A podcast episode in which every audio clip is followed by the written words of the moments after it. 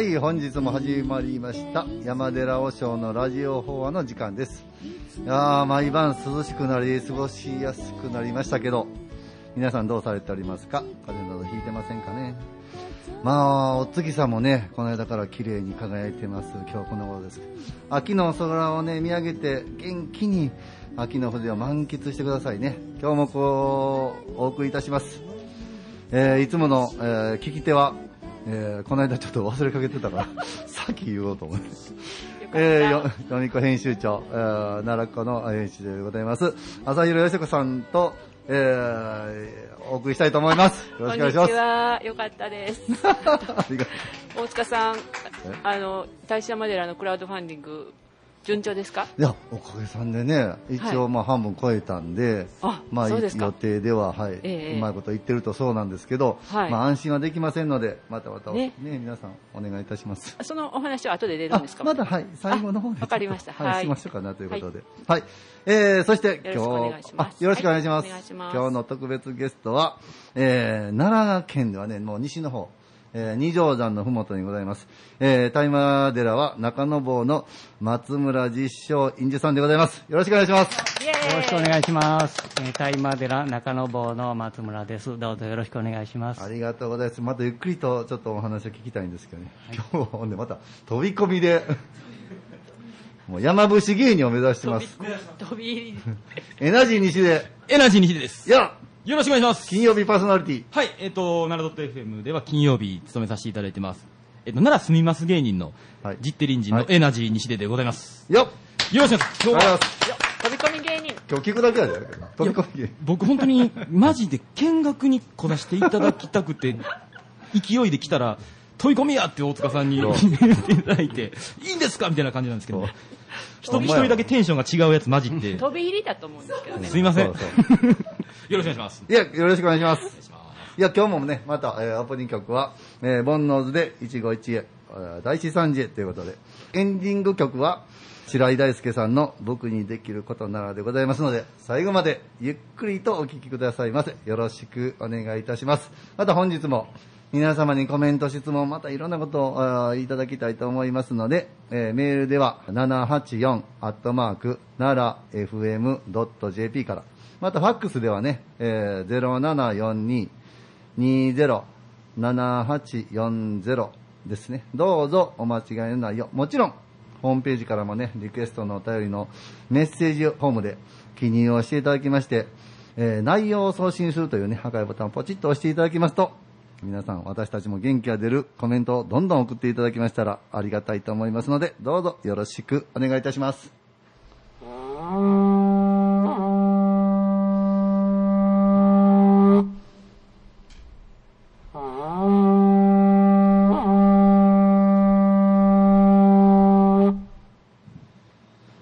れでは今日もホラ貝が鳴りましたんでね、えー恒例でございます。えー皆様の幸せと、えーもちろんコロナの収束、また災害の復興、またね、医療従事で頑張っている方の、えー健康も祈りまして、般若心経一貫、皆さんで唱えたいと思いますので、どうぞどうぞよろしくお願いいたします。うっせつまかはんやはらみたしんよ漢字大菩薩行事はんやはらみたじ証券法運海空道一切空薬者利子式不意空空不意式式即税空空即税式十創用式薬部上税税税小空総不小不滅。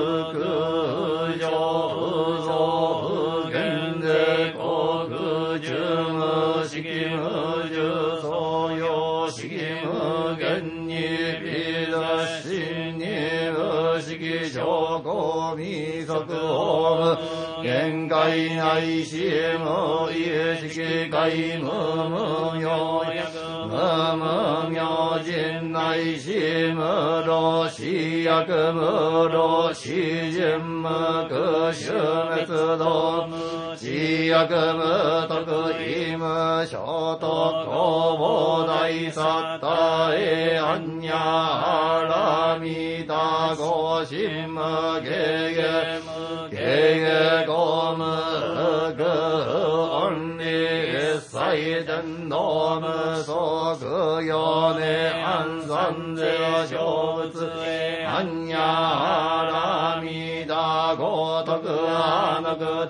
タラ三脈三宝大ゴチアンニャハラミタデ大人衆デ大名衆デ無上衆デ無道道衆の上一切ご真実ごごアンニャハラミダ収束摂取圧やてやてハラやてハラソやてボジソワカアンニャ信用はい、どうもありがとうございました。なかなかね、ラジオで般若心経を一貫唱えるというのは珍しいかと思いますが、えー、それではもう早速、えー、どんどん行きたいと思いますので、よろしくお願いいたします。それでは、今日のゲスト、えー、谷間寺ね、えー、ボタンで有名なところなんですけど、中野坊さん。えー、松村実証院主様でございます。本当に今日はありがとうございます。よろしくお願いします。ありがとうございます。いやー、本当にね、先日、大麻寺に寄せていただいたんですよ。ほんで久しぶりに行きますと、やっぱりね、すごく晴天のいい空の中で、えー本堂があって、左の方には五重塔が2つ並んでる。ほんで、向こうの借景でね、二三条の、三重の塔です三重。の塔でした、ごめんなさい三重の塔やったもう伸びたなと思いました。せそうちょっとね、たまに五重の時もあるかも。ね、ありがとうございます。本当にそうですよ。ほんで、二条山の借景にね、すごく綺麗なね、もう風情のあるお寺でございまして。私もね、本当に奈良では数えるうん中ではもう一番大好きなお寺でございますが、ここはね、あの、中将姫と言いまして、とても中将姫の伝説が有名でございまして、あこの話はね、あの奈良時代に遡るんですけど、えー750年頃の話ですね。藤原の豊成という方の娘さんでとても美しくてまあ言ったら才能あふれるなんかお琴を弾いたりとかすごい。そしてねその方はその時の天皇さんにすごく気に入られてお前ね高級に入れと要はねああいう往復じゃないですけど入れというふうに言われるんですが、はい。それを断ってしまうんですよね。あららら。ほんで断るということはもう死に値することなんで、もうその当時そういうことなんでということで大麻寺に尼さんとしてね二層さんとしてお入りになられてそこでずっとあ皆さん一生懸命拝んではって、まあその中で何をしたかと言ったらハスのねあの茎にこう糸があるでしょあれを織り込んでほんで大麻曼荼羅という素晴らしい極楽浄土を表した曼荼羅をね作られたというわけでこの曼荼羅はね本当に皆さん一生に一度はこの曼荼羅を見ないと極楽浄土行かれへんのちゃうかというぐらいすごく綺麗な今もねあの本物はあれなんですけどレプリカ本堂にね確かそう飾ってあってねはい。室町時代の写本が祀られております。そうでしょう。ということで、その、えー、大麻寺でございます。今日もまたいろんな話をね、聞けると思いますので、どうぞはいよろしくお願いいたします。はい、よろしくお願いします。えっ、と、今、大塚僧正の方から、大麻曼荼羅、それから中将姫様の話、えーしていただきましたけれども、この大麻寺というのは今、おっしゃったまさに中将姫様と曼荼羅で有名なお寺なんです。で、えーまあちょっとお寺の創建の話からさせていただくと、まあ中将姫様と曼荼羅の話というのは奈良時代の話なんですが、えーお寺の起源はそれよりまだ遡る飛鳥時代になります。で、今年ちょうどね、皆さんご存知かどうかわかりませんが、聖徳太子1400年のご恩期の年なんですね。で、法隆寺であったり、またこれから永福寺の方でもねえー記念の法要があると思いますけれども、ちょうどその聖徳太子様が亡くなられて1400年という年に。で、この大麻寺というお寺は、今はあの奈良県の葛城市にあるんですけども、もともとは河内にあったというふうに言われております。で、このお寺は実は聖徳太子様が、はい。えー発願されて、はい。その弟であるはい。マロコ親王という方に建てさせた、そういうお寺だと言われてまして、えー万宝蔵院という名前があるんですけれども、まあ、あの室町時代に書かれた大麻寺演技という絵巻には、あの出来上がった万宝蔵院にはい。聖徳太子様がこう牛車に乗ってあの参拝するそういう様子があの描かれておるんですね、えーですから、まあ、あの大麻寺の起源は実はたどっていくとその聖徳太子様に当たるわけなんです。でところが、えー少し時代が下りまして今の現在地に移ってくるんですが、はいはい。このそれが大麻という場所なんですけども、この大麻という場所になぜ移ってきたかということなんですが、はい。えーそれは、まあ、一つは縁の行者様が、あのー開かれた尊い場所だからそちらに移したいという、まあ、夢を見られたということなんですけども。でもそのもう一つはねなぜその大麻という場所がありがたいのかというと、はい。ちょうど大和から見てですね、大和というのは、まあ、今この場所奈良市ですけれども、あの奈良と大和というのは、まあ、同じように思うかわからないですが細かく言うと大和というのはもうちょっと南側で、今でいう、まあ、桜井市のあたりにね、はい三輪山を中心とするエリアが本来の、まあ、大和ということなんです。でその大和のシンボルが三輪山。この三輪山いうのは、まあ、あのご承知かあと思いますが、火の昇る山として知られてるんですね、山の向こうから太陽が昇ってくる。これを拝む山。これが三輪山であります、はい。だこのお三輪山の向こうから上がってくる太陽は今度どこへ沈んでいくのかというと、これが二神山。ね。今は二条山というふうに呼ばれてますけどもこの二つの峰の山の間にこう沈んでいくんですねこの大和ではこの聖なる山として知られる三輪山と二神山がこれはあのくしくも東西一直線に並んでるっていう本当にね奇跡的なことでこれは太陽の道というような言い方もするんですけれども、まあ、この火の沈んでいく方向にある大和から見て、でですからあーその魂が帰っていくような場所だとか、うん。あーそういう来世を思うような場所はいとしてこの大麻という場所が、まあ、尊ばれたわけなんですね。なるほど。でそんなことからあの万宝蔵院をこの、お二神山のお東の麓にはい移すようにということになりまして、今の現在地に移った。なるほど。そうこれが大麻寺であって、えー飛鳥寺あの飛鳥時代の後期に今の場所に移ってきます。でそういうことから、まあ、来世を思うということから極楽浄土を思う場所としてえー仏教が伝来するとそういうふうに認識されまして、えー大麻曼荼羅がはい表されるようになったわけです。西の極楽浄土。なね。なるほど。でだからまあ中将姫さんがさっき、まあ、あの大塚さんの言われたように、はいい。まあ、いろいろな理由があってうん。出家をすることをうん。志すんですが、なぜ大麻寺を選んだのかっていうと、はその夕日を拝むような場所であったから。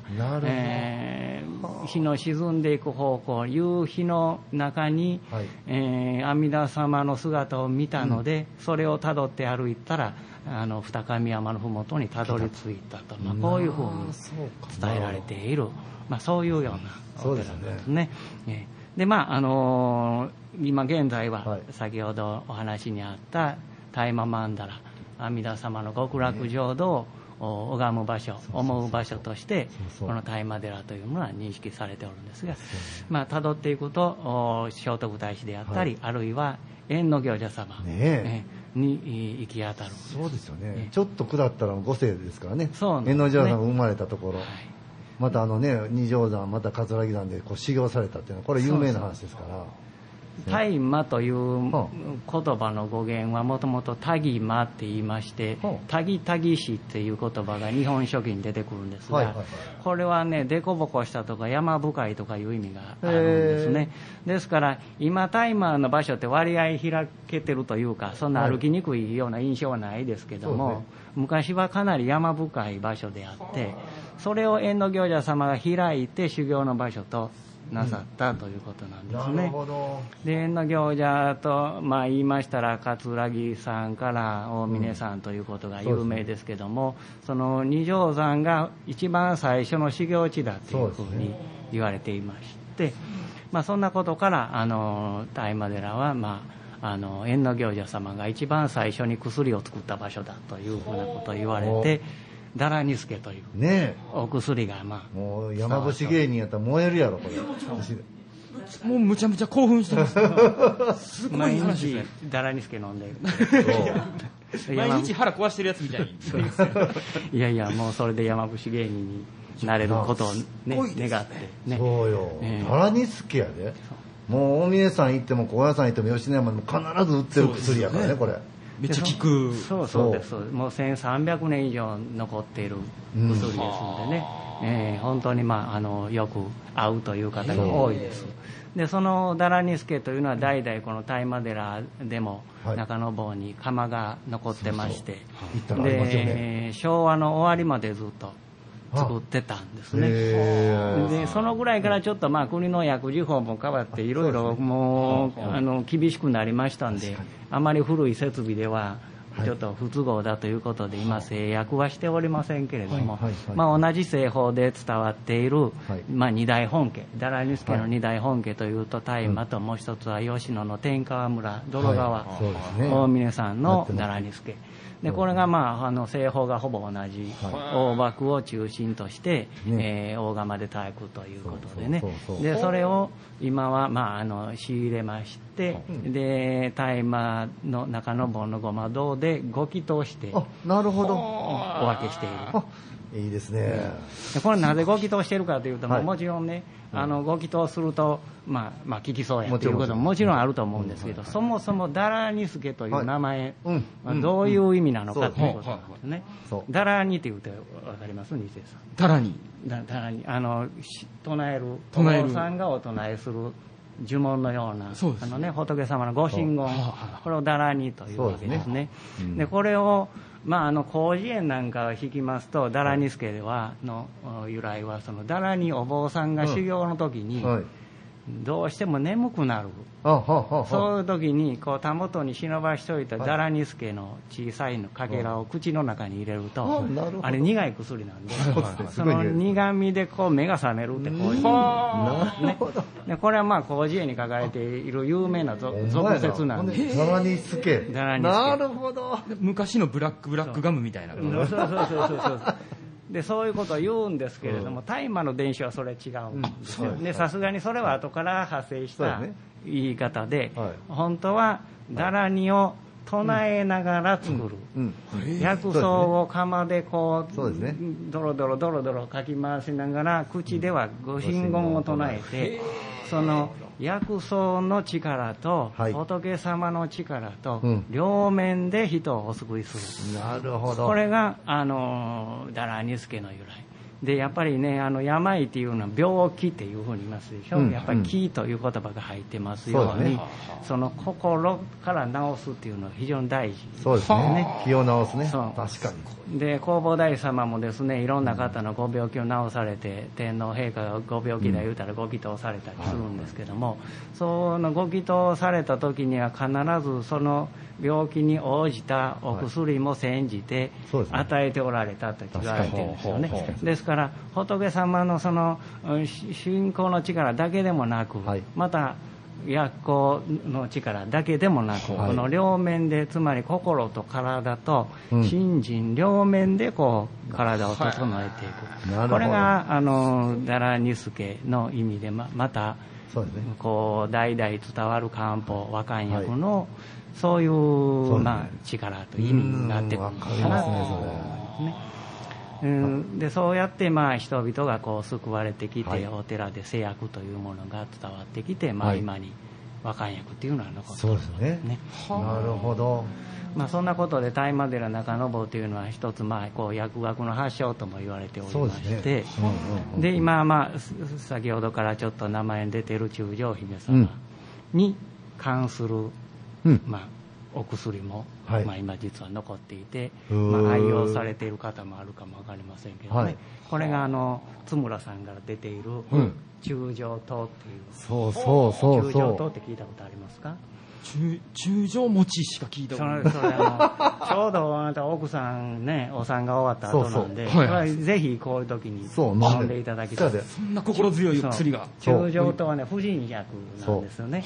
ですから女性特有のこう体調不良産前産後とかそうですね。あるいは生理痛更年期障害こういうものはあの血の道のそうそう。そういう病に非常に体を整えるというそうですそうです。あの知られている薬でね、えーうちの母もよう言うてましたわ。やっぱり血の道の薬として女の人は絶対飲むべきやって、よく勧めておられましたよ、はこうお茶のようにして飲めますから、一緒そうそう。にぜひね、飲んでいただいて、これ婦人薬ですけど、男は飲んだらあかんとかじゃないので、あの、私でもちょっと疲れたなっていうはあはあはあ時に、ちょっとお茶代わりにぐっと飲んだりするんですよ。結構よくなんねん。うん。やっぱり。で、スッとするんですよね。えめっちゃあのお話聞いてても聞きそうやなっていうのが。話聞いただけで聞きそう、ね、そういう力っていうのがやっぱりねそう。あの若い役にはあるわけですよ。あるよね、でその中将姫様はあのこの縁の行者様が始められた大麻寺の薬学というものを、はい。あの大麻寺で学びまして、はい。で19歳の時に、まあ、昔このお世話になった宇田のひばり山、はいはい。先ほどのちょっと大塚僧侶の話の中では出てきませんでしたけども、は中将姫様はその大麻へ来る前にひばり山というところで、うん。うん。まあ、あの山の中で陰性生活をしていたという、うんうんうんまあ、伝えられておるんですね。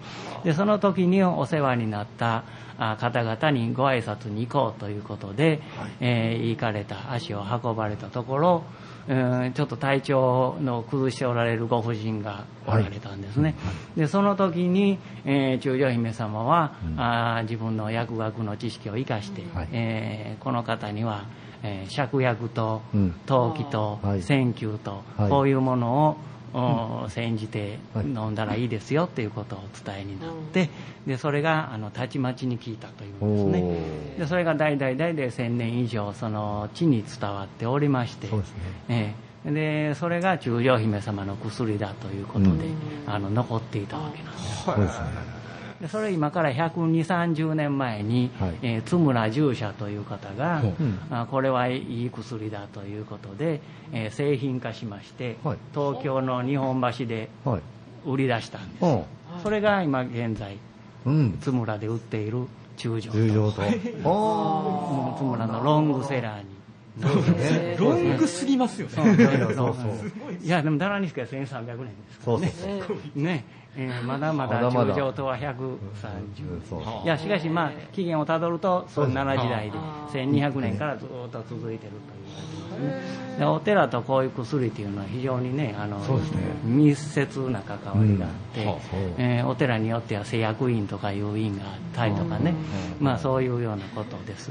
今お寺っていうとどうしてもこう宗教というものは他の生活とは切り離して考えられますけれども、ね。本来はまああの全てまああの一体でありましてね、うん。あの医学薬学から、あの文学、うん。それから天文学ね。ああそうですね。えーねあの弘法大師様の,、まあ、あの師匠をずっとたどっていくと中国のあの一行アジャリっていうか、はいはいはい。この方はあの中国の中でも有名な天文学者だったという,、いうふうに言われてますし、まあ、いろんなものを含めて、あのー祈りというものとうん。生活の中に宗教がうですって、宗教と生活というのは、まあ、切り離せないものなんですね。で冒頭で冒頭でというかあの、うん。いう太陽の話をしましたけども、はい。三輪山から昇った太陽がうん。二上山に沈んでいくというのも、はい。これは単なる太陽信仰ではなくて、この山の三輪山のさてっぺんから登ったらどのぐらいの季節とか、ちょっと右側の辺りから登ったらああそろそろ田植えの季節やなとか、あーまた太陽があの今、二上山のあの辺りに沈んだから、そろそろ稲刈りの時期やなとか、そうやね。いうようなことを太陽と暦とお生活とあの、関わらして、えーあの考えていて、ね。だから、まあ、太陽の動きが非常にこう重要ですよね。あの。重要視されてそでそれが信仰となっていくんですね。うんでまあ、そういう暦にをですねあの、まあ、これ一説によるとですけども、はい。詳しい方を、はい。まあ、日にちを知るはいはい。日知り。あこれが日知りという言葉のまあ語源になったとそういうようなあの説もあるぐらいね。あー高野聖とかね。えーそうですね。そうそう。えーそういうふうな大人の人ね成人宗教者のことは聖というようになったんだけどもともとはそういううーあの暦とかあーまあ人々がちょっとまあすぐにわからないようなうん。ことを知ってる方を尊んで言いた言うたなるほど。言葉だっていうようなことは言われたりしますよね。確かにそうですね。うん。まあ、そんな宗教と生活っていうのは非常に密接ですね。あの密接でうん。お寺の役割というのもまたあの、代々いろんな役割があったわけですね。う。んまあそんなんですから今もねあのいろんな意味でお寺に足を運んでほしいなと思いますけどもそうですよね。うん。まあ、話全然違いますけどうちのお寺でも来月結婚式を挙げる方。そうですか。ありますしね、えだからお寺の仏事って言うたらなんか葬儀とか法事とかねばっかり思われる方もあるんでしょうけども、うん。そうではなくておめでたいこと入学の時にあの、はい記念ご祈祷に来られるとかそうですね。うんで安産祈願とかそうですね。安産祈願極めれましたか？西出さんあの日がな。あやりましたねうちくれましたよねはいあ大塚さんとこいたうちもギトし。いっぱい行っとんだよ。あいっぱいいたね西、エナジー西ではもういっぱい、あそうあちこち行くからね。そうなんです。まあそれもいいことですあ、いいことです。ねまあ、そんなことでいろんな意味で、まあ、お寺というものを足を運んでいただいて、そうですよねあのまあ、楽しんでいただいたらなとうんいうふうに思いますね。そう、何でもありますからね。お寺というところはね、そうやって幸せも悲しみも全て癒せるところ。やっぱりそういう役目というのはやっぱお寺には必要ですよね。いや、本当にね、あの、大々寺さん行くとね、それがよくわかるんですよ。すごくね、静かなところですし、風もせよせよと気持ちいいですし、そうそうそれそういうねね夕日を感じるだけでもねそやっぱ空うなんですよ。気が違うのでうん非日常的なちょっと体験をして、そうです、そうです。えー何かこうリセットしてはあ。そういうやっぱりな何もせんでもそういう力っていうのがはあ。やっぱりあのお寺にはあありりますよね。うん。そういえばあの私のお友達えーうなぎの筑陽亭さんあの社長ご夫妻なんですけどはい。ずっとあの、ま、松村さんのところでそう。うなぎ供養そううなぎ供養毎年していただいてるって言ってましたっぱりその生き物の命をね奪って私たちは生かされていただいてるんでね。そでそれをやっぱりいただくっていうことをやっぱりもちろん日々感謝して、はい。だからいただきますってこう手を合わすわけですよね、はあその食べ物の命をいただきますという意味でいただきますなんで、あれ作った人に感謝っていうのももちろんありますけど、そうではなくてその食材に対して食材っていうて言い方したらあれですけどもともとは生きたものですんでね,、ね。そういう生き物の、おまあ、供養生きるために私たちは人のお他の命をいただいてるんだということ、でそれで定期的にその、えーはいさせていただいてる。その中で、まあ、あのうなぎの筑陽亭さんもね、えもうそれも何十年前からずっとだから私の前の前の代の住職から行かしてもうてるんで、あ、そうですか。もうもうどのぐらいもうそれは半世紀ぐらい続けてはるんじゃないですかね。そうですか。ええやっぱり山椒かけるのもやっぱり生薬なんかな。あ漢方薬漢方薬ね。ねえ。あ薬のそう薬やからね、あれも。そうですよね、ううん。そう。ほんで、生薬っていうのは生きる薬やから、生きたものをいただいて、自分たちの薬にするというんでしょうね、きっと。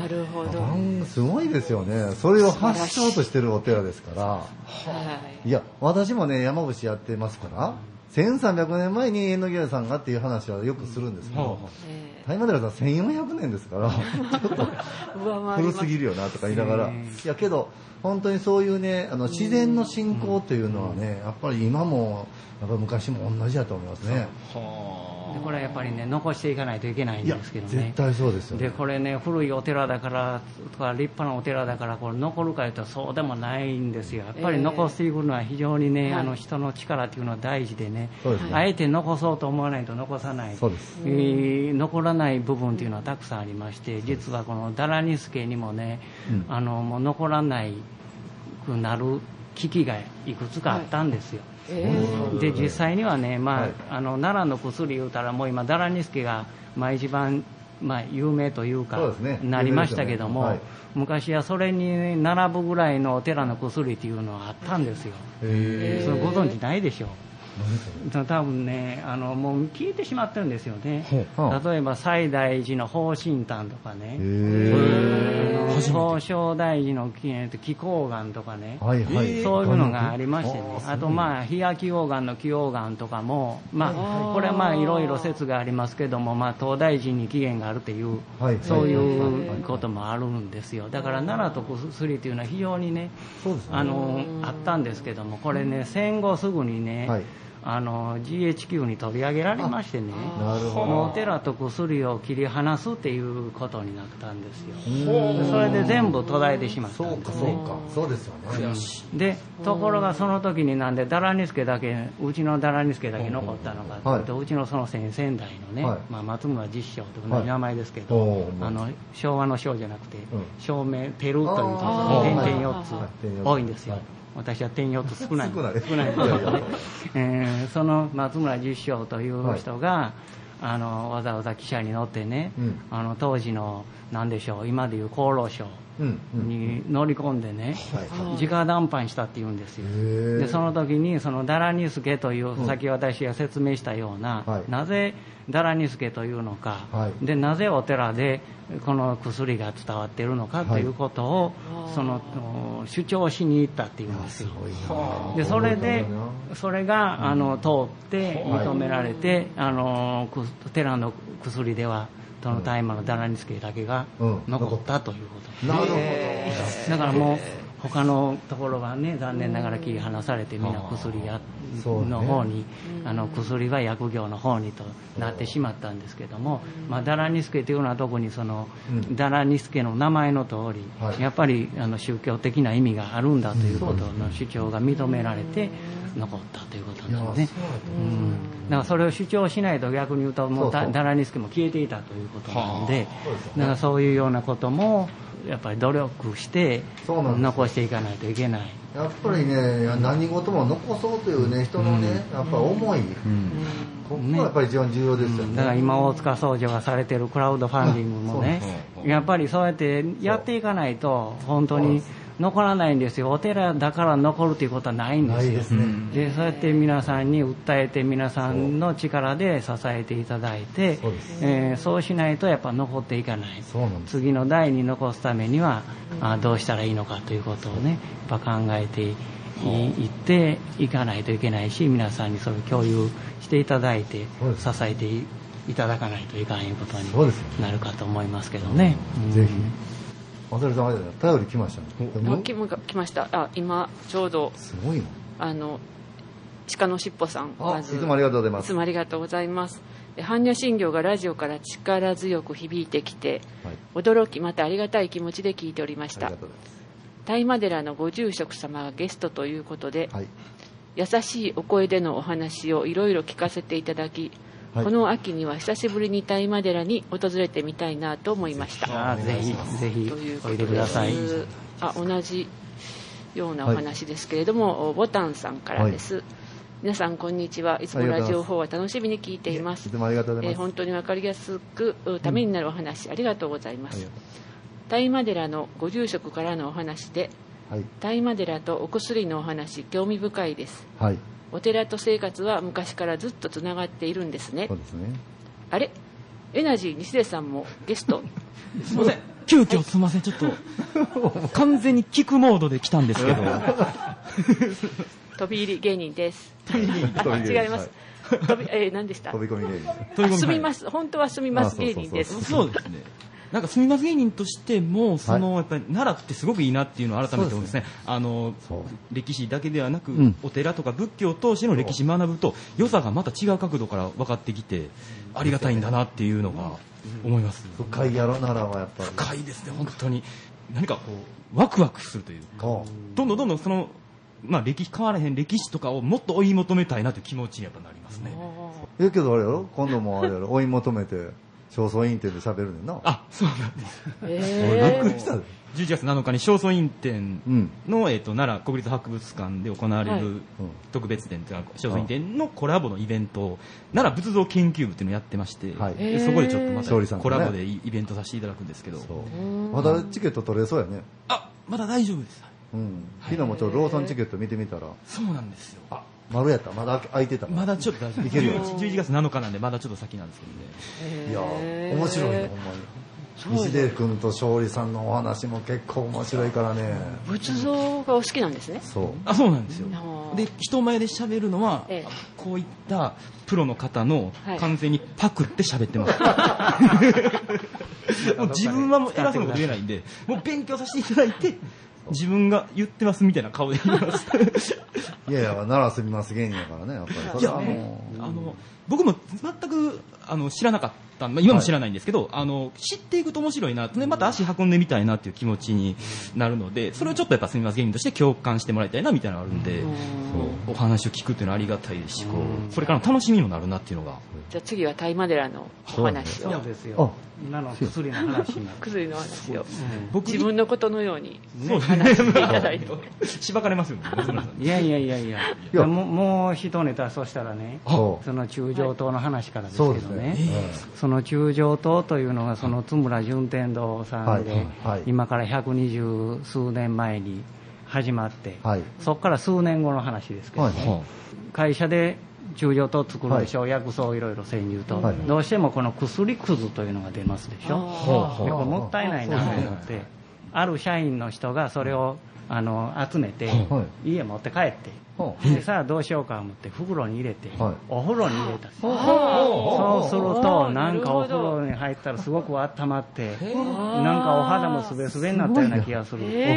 お風呂にそうでこれがね入浴剤の元になるなるほど。でこれをもう少しそれを聞いた松村順天堂がまた本格的にはあの研究をして、はい。で浴剤中上糖というのを発売したところ、はい。これがまたあの非常に流行りましてこれがまあ今の日本のこう家庭用の入浴剤の発祥だって言われてるとでそれとともに全国の銭湯がね中上糖を銭湯に入れて。薬言うてあるな、よく。うん。そうなんですよ。で看板に中上糖温泉って今でも残ってるとこあると思うんですへー。これは全国的にちょっと流行ってまあ、こういう、まあ、薬が、まあ、体の中じゃなくて今度、うん。おあの入浴剤になっていって、えーお風呂の元になるっていうね。などんどんど。んどん公園が広がっていくっていうね。非常に面白いところ。ところが、まあ、この中上糖というのが、はい。ちょっと温まりすぎてね、あの夏になると、はい。汗が止まらないっていう。こうこうクレームが来たらしいね。たまりすぎる内からそれで夏にも使える入浴剤をということで津村さんがはい。さらに開発したのがはい。バスクリーンなんですおすごい。バスクリーンの起源ほんまやな。そう。えらいでカタカナになりました。そうそう。でそこからはね まあもう生薬ではなくて、はい。まあ、なんとかナトリウムとかそうはいい。うはいものになっていて、まあ、今でもそういうのが続いているわけなんですけども、でそこからまあまあしかし、えーそれもいいんだけども、はい。やはり生薬に戻らないといけないなとそいううですね。ことになって、うん。これはいつちょっと数字忘れました何年前か忘れましたが、開発、まあ、し直して、もう一回生薬の入浴剤を研究しようということで、うん。えー陶器と線球をはい中心にはいはい。作ったのがはい。津村のバスハーブというへ入浴え液。これはもう今でもドラッグストアで売ってます。のでへ、あのぜひ試してみてください。ちょっと今日は津村さんからあれやね、スポポンサー料もそうまあそうですよね。そうですね津村さん、聞いていただけどますかね。すごいな、そうか。バスクリーン発祥のお寺言うてもおかしないね。そうそうそうですね。そういうことよそうですよね。マフロさんも入られてるわけそうそう、うちのお寺でも売ってますから。まあ松村さんも肌ツルツルですもんねあつるつる。そうそう、これバスハーブの。おかげで。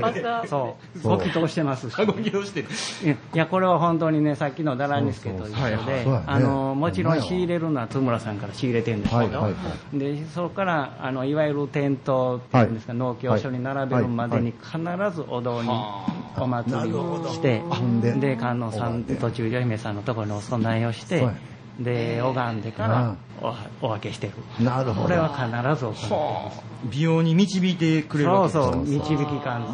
導き観音。導き観音というのがね、うちのお寺のご本尊です。そうですよ。ね。ええこれまたありがたい。ねいろんなことを導いてくる。だからね、そう、結婚式もそこでしたら良いところに導いてもらえるんそうだ。ですね。西で、いとかなあかんの？ほんまですねとかなあかんいとかなあかん。二回二回目の 10, 10年後に、あ10年後でもほんまにいいですよねスイート10、スイート10。テラコンで。テラコンうん なんかあの2回目やって終わりじゃなくて本当にご利益いただいてこれから頑張れるというか。そう、そう。です改めて今までのこう、夫婦のね、あり方を見つめ直して、これからまた。ね、二人で前を向いていきましょうということを改めて観音様の前で誓うそう。と。ね、はあ。あの、いいと思いますよ。いいですね、うん。あのババスクリーン入れて一緒にお風呂入るんで。そうそうそうそう。最高ですね。それあの、50年ぐらい経ってても大丈夫ですか？まあ、それは金婚金婚式ですおよう。金婚式。あ、ぜひぜひ、朝朝色姉さんの。あ私まだ50年経ってませんけど、うんいいですねあの、予約入れておきます。まあぜひ、えお願いします。そうですよ。50周年には。はい。やっぱりね、その仏前式って何がいいかというと、いろいろとね、まあ雰囲気もあるんですけども、目の前にあの仏像が祀られてるっていうのはね、非常に大きいんですよ。で、うちの寺ですと、その導き観音と言われている観音様が目の前におられて、その前で二人並んで儀式を受けると、まあ、この方の前で、この方に誓ったっていうのええ。が、はっきりわかるでしょ。そうですね。はい。目に見えてそうなんですよ。で、まあまあ他の結婚式どうこうではないですけども、やっぱりその辺が分かりにくいので、えー結婚式においてその誰に誓ったか何に誓ったかっていうのが、まあその時は分からなくても、その後で何か自覚、影響してくる。あの時観音様の前で誓ったなっていうのが、意味が出てくる時が、まあ、来ると思うんですよね。うん、夫婦喧嘩した時にはね、そうそうそう。さんとかお参り行ったらね、うん。あの時の新しい気持ちを思い出せるんですよ。なるほど。はものがなかったらね、思い出せへんけど、うん。い。そういうものも、まあ、お寺の一つの力というかね、いいね。あの、意義かなというふうに思いますね。ぜひね、お寺で結婚式、寺婚を皆さんにやっていただいて、ね。これからご結婚される方も、それからもうはい。結婚何年目の方も、もうちょっと節目にされてみたらね、いいと思います。え私も何度かね、あの他のお寺ですけど、仏前結婚のところへ行って、ホラ貝で入道したこと。結構。ホラ貝先導でね、うん。えー。お堂に入道するんですよ。ほんで入っていって、そこでご結婚式を仏前、仏式でやったことありますね。いいですよ。ホラガイになったらこう入場してくるのボクサーかなんか出てきそうな。戦う人出てきそうな気するんですけど。やってたやってたそれもやってた。けど ね。それもやったことある。はい。世界チャンピオンになりました。から。そうそうね。はい。そういうのもお寺らしいところでね。本当にそうですよ。うん。お寺っていうのは、やっぱりね、おぎゃーと生まれた時から、ね、うん。と死ぬまで、やっぱりずーっと私たちを見守ってくれる場所やと思うんですよ。えその儀式ごとにね、まあ、七五三もそうですし、宮参りもそうやし、ね、そういう儀式儀式というか、切々にお参りに来ていろんなことをするというのは、やっぱり心がね、現れていきますよね。いやごいですーね、身で近にうちの先導はね、尺八なんですよ。ホラ貝じゃなくて。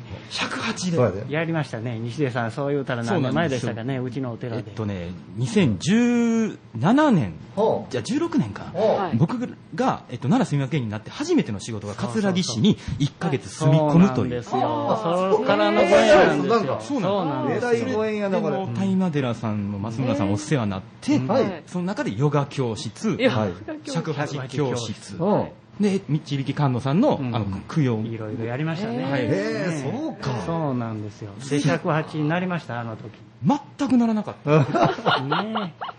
今、尺八をホラガに変えてね、山伏芸人そうなんです。それね、あの、ラジオそうやな。いただいて、大塚さんとの出会いがあったんですけど、今日はだからもう、あお二方のファンとしては僕はもうかなり興奮して聞くはずやったんが、こんなんと喋らせていただいて、びっくりなんで。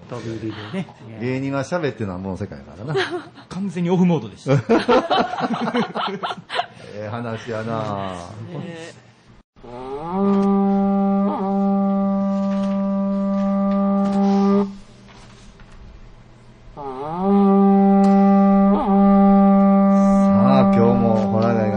ましたので、えーね、私もちょっとやっぱりお話しとかなあかんと思うんですけど、まあけどね、今日の松村さんの話を聞いてると、ほんまに同じような話なので、ちょっとびっくりするんですけど、実はね、皆さん今、秋ですよね。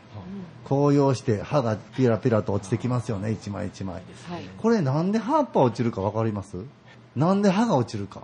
歯がいや次の人のためにそうでしょ？そういうふうに思うでしょ？実は本当にこの間ね、ちょっと私のところのお寺、今、奈良枯れで大変なんで、ああ京都の森林センターから、その奈良枯れの研究されてる方が見に来てくれた。まあその方に教えてもらったんですよ。はいなんで秋に広葉樹は葉っぱを落とすか。それは実は、冬が寒くなるからなんです。冬寒くなった時に、木っていうのはね、木の樹木の中にね、水を蓄えてるでしょ。木ってみんな水がを吸い上げて、葉っぱで、ね、ええ。光合成してはい。栄養を蓄えて、はい。こういう植物ってみんなそうでしょ。はい。そうすると、木の中に水の量が多い。だから木が、葉っぱがあったらどんどん水吸い上げるから、その水が凍るんですって。ほな凍ると、ちょうどね、あの木とこの木の花のところでずっとまあ水あげてるんですけど、そこが膨張して皮がめくれたりして木が腐るそうです。へえだから、その水を吸い上げる量を減らすんですって。で、減らすために葉っぱを落として、ほんで水を吸い上げる量を減らして、今度樹液を今度濃くするんです。だから皆さん、あの、メープルシロップってカナダでね、あの、カエデの木から甘い汁取るでしょ？あれはなんで甘いかって言ったら、寒くなる、すごい寒くなるんで、要は樹液をすごく甘くしないと、凍って、この木が枯れてしまうんですって。へえだから、このメープルシロップのように樹液をどんどん濃く濃くして、そして冬を越すためにそれをしてるんですよ。それがね、ここ最近のこの地球温暖化ですよね。これが始まってから、まあ割と10年、20年ぐらい前からちょっと暖かくなってきたんですけど、12月、1月ぐらいにぐっと寒くなるでしょ。はいほんで、木が、あ、寒くなってきた、冬やと思ってこう、こう、一生懸命頑張るんですよ。その代わり、2月、3月ぐらいにポッと暖かなる日が、ね、冬やのに、えらい今日は、はね、小春日和やっていう日あるでしょ。はいあれがあったら、あ、もう春が来たと思って、木を吸い上げるんですって、水を。勘違いしてあ。あははほんで、3月頃にまたこうね、寒なって雪降ったりしますやん。桜咲いてんのに、去年も雪降ってたりとかする。そういうことがあって、木が弱るんですって。へいや、地球温暖化で広葉樹はだいぶ弱ってるそうです。はだから立ち返りすることも結構あるんですって。そこのか木が弱ってるところに、この木食い虫が中に入って、あ。どんどんから、ほんで、奈良菌っていう菌をね、体につけて入るんで、はい。その今度菌が増殖して、ー去年までは青々してたのに、夏になってクヌギの木とか、これね、あの、奈良系のね、だから、カシの木とか、栗の木、えーどんどんぐりとか作るね、ああいう木とか全部カシ、あの、奈良科なんで、はい。そういう木が夏になったらね、茶色くなって枯れてしまうんですよ。これが奈良枯れという現象なんですよね。あ。だから、奈良枯れの大きな問題は地球温暖化なんですがもう一つあるのは、実はこの放置林って言うてね、ーふと普通やったら山でね、こう木が枯れたりすると、山の人たち、その山持ちの人は、すぐ切るわけですよ。はい。あ、虫が他行ったらあかんから言うて、皆さんこう切られるんですけどえ、今もうほったらかしでしょ。はい。山を手入れしなくなったということで、その枯れた木のところで、どんどん、いや、虫が増殖するわなるほど。けですよ。増殖するともうね、やっぱり行き場がないんで、次々とえ飛んでいくわけですよ。はあ。は。あで冬のそのね、えっ、と、言うてはったの、梅雨の時期に飛んでいくんですって。あのね、暑く虫っていうのは大体40度が50度で、あの、もう暑く、暑すぎると、やっぱり、あの死に絶えていくんですけど、ちょっと涼しなった梅雨の時期とかにこのねキクイムシは水に強いんですって。2日ぐらい水の中におってもしないと。めっちゃ厄介ですだから梅雨時期に飛んでいってそして次の木次の木と移っていく。あそして夏このねあったかいこの今の時期なんかでももう茶色になってしまって枯れていく。でこれがね若い木やとまだ耐えれるんですって。はあ実はね木ってすごいね樹液を出してその害虫をあの水で包んで樹液で包んで殺してしまうんですって。ーなるほど。植物ってすごいんですよ。植物っていうのは全部自分でやっぱりね守ってるんです身を。だからあのクヌギの木とかさ夏になったら虫が寄ってきてクワガタとかえあカブトムシとか寄ってくる、あれは樹液を出していや木を、ま、自分を守ってるんですってそうか。そうかだからそこにまあ虫たちが寄ってくる、はいはあまあ実にそのこの間言ってたアリさんでしょ。木にアリがおったら、アリは木を守ってるんですって。樹液の甘いのを食べに来んねんけど他の虫もあれやん殺してしまおうとする。だからアリは木を守ってるからアリ取ったらあかんでって言われた。いへえあそうなんやと。なんかアリがいっぱいついてるからな。取ったろうかなと思うんやけど。実はアリさんはその木を守ってるそうなんですよ。ほんで樹液を出してそうやってその守ってくれる虫たちを寄寄せて他のなんていうのそういうキクイムシとかが中に入らないようにって言って自分で自分を守っていくそうですね。そういう作用を持ってその今キクイムシが増えていってるんですそれが私のお寺でまあね私のお寺ってその大体樹齢100年ぐらいのねそのクヌギの木もう一抱えもあるな。この、ね、古い木になればなるほど弱いんですって。樹液を出す量が少ないので。そしてそういうところに虫が入ってどんどん枯れていき。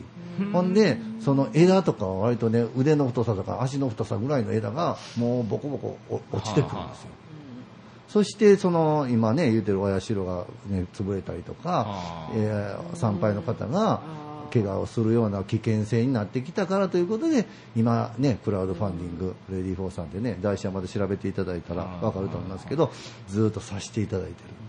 だからねこのも問題はね私がこれなんでこういうことをしたかというと一つは地球温暖化というものをもっと皆さん身近に考えてほしいそれともう一つは、いやナラ枯れという事実があって困ってる人たちがこれからも増えていく。これがどんどん増えてくると今度、動物の食べるものが山になくなるんですよ。どうでしょ？うどんぐりなくなるでしょ？はあ栗とかもなくなるんですよ。そうすると、その動物はどうするかというと、ね、里に降りてきて野菜をどんどん食い荒らすわけですよ。えまあ私たちのね、今も野菜高いですけど、ええ。そういう問題にもなってくるし、そうかさらに進んでいくと、今、あの、この間ね、椎茸屋さんがうちのお寺に来たんですよ。ほんだらね、クヌギの木見てね、枯れてきたやろって言って、私も数年前からそれすごい知ってんねんと。もう椎茸屋さんやめようかなって言って。ほう椎茸を作る木がないっていうだからもう椎茸やめようかなって言うて、この間言うてはったぐらい、本当にこのナラ枯れというものは深刻な話なんですよ。だからもっとね、皆さん、その、まうん、こういう、なんていうのかな、まあ、クラウドファンディングってね、おかげさんで、もう全国、いろんな人につ伝わっていくんですよ。は自分のところね、例えば、まあ、木切るから、ね、檀家さんや信者さんに寄付してくださいって言うて、お金集めしてしまうたら、そこしか広がらない。なんでこれに挑戦したかというのは、皆さんにこの事実を身近に知ってほしい。だから拡散していただいて、どんどん皆さん、その地球温暖化っていうのは本当に身近に迫ってるんやでと。本当に危ないとこ、とこになってるんやでということを皆さんに知っていただくというね、今一生懸命活動にさせていただいてます。だからこういうこともね、増えてきたら、先ほど言ってた生薬の原料である木やとか植物がどんどん枯れていくということですから、もしかしたら津村さんがね、木を育てるようになるかもしれない。はあそういうつながってるわけですねそういうことよ。全部この地球というのは丸いように、ねはいは、ずーっといたらどっかで繋がるんですよ。だからこのつながるお話を皆さん方、まあどっかでね、やっぱりしていただいて、ちょっと意識していただく。ね、ちょっとあの、あるいはドライブ行くのやめようかなとか、ガソリン使うのやめようかなとか、要はそういうね、話をしていただいたら、私はどっかでこの活動をやった意味があるんではないかなと思ってますので、ぜひ、えー、綺麗な地球、ね、水やとか野菜とか自分たちの周りのことまたくお薬がこれからもね、潤沢にできるようこの文化また自然を守っていきたいと思いますのでどうぞどうぞよろしくお願いいたします。ということでこんな、えー自然の話をずっとしてもう本当にねえもうまだコメント来てまあすはいまだあと3通来てます。そうですか？ぜひ読んでいただいたらあはい。りがとうございます。えーまずラジオネーム山猫さんです。こんにちは。今年大麻寺にボタンの花を見に行きました。ボタンの花の一つ一つに傘が咲いてあったのが美しく優しさを感じました。素敵なお寺ですね傘を差し掛けてるんですよね。あれはね雨,、はい。雨よけと日よけと両方ですね。ええやっぱ雨に打たれると、はい。い、一点に弱りますんでね、それと、はい。直射日光にもちょっと弱いので、あはい。少しは、えはい。はい、保護できてるかなと。えーなんか可愛いですよね。あのそうですあのね感じが。はい。あ同じボタンのお話で、ゆうたんさんからです、えーこんにちは。大麻寺には20年以上前に義母と一緒にボタンのお花を見に行ったことがあります、ラジオを聞いていて亡き義母のことを思い出しました。お彼岸は昨日までだったようですが、はい。私にとっては今日までがお彼岸のような気持ちになりました、ありがとうございます。えーそして秋風福代さんからです。ありがとうございます。こんにちは。金曜日ではないのに、十手隣人の西出さんがラジオに出ておられて びっくりしました。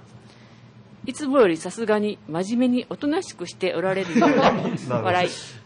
えー最近、生薬の力を見直すことが多いです。入浴剤もその薬湯を使っています。はい。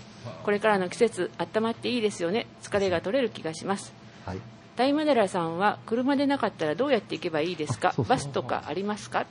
近鉄の南大阪線、はい。大麻寺駅から徒歩15分とですね。いうところですね。はい。近鉄南大阪線。はい、近鉄を使ってください。ぜひお大麻寺待ちしております。大麻寺駅で降りて、はい、10月11日まで聖徳太子像の特別公開もしておりますので、はい。そうですよ。はい、ぜひ今特別おいでく公開中ださいませ。絵天井も見られますか？え天井は写経写仏をされる方はいつではい。も見られます、特別公開ではなく、はい、いつでもお写経できますので、はい、ありがとうございます。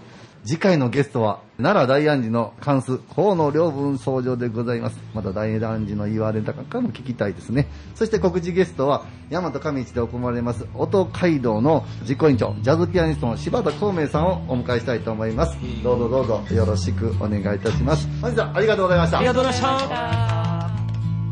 僕にできることなら窓から見えた吉野桜をあなたに届けたあなたに届けた自由に飛び回る鳥の声たちも添えて僕にできることならげた無数の星たちをあなたに届けたい。あなたに届けたい。澄んだ空気も川の流れも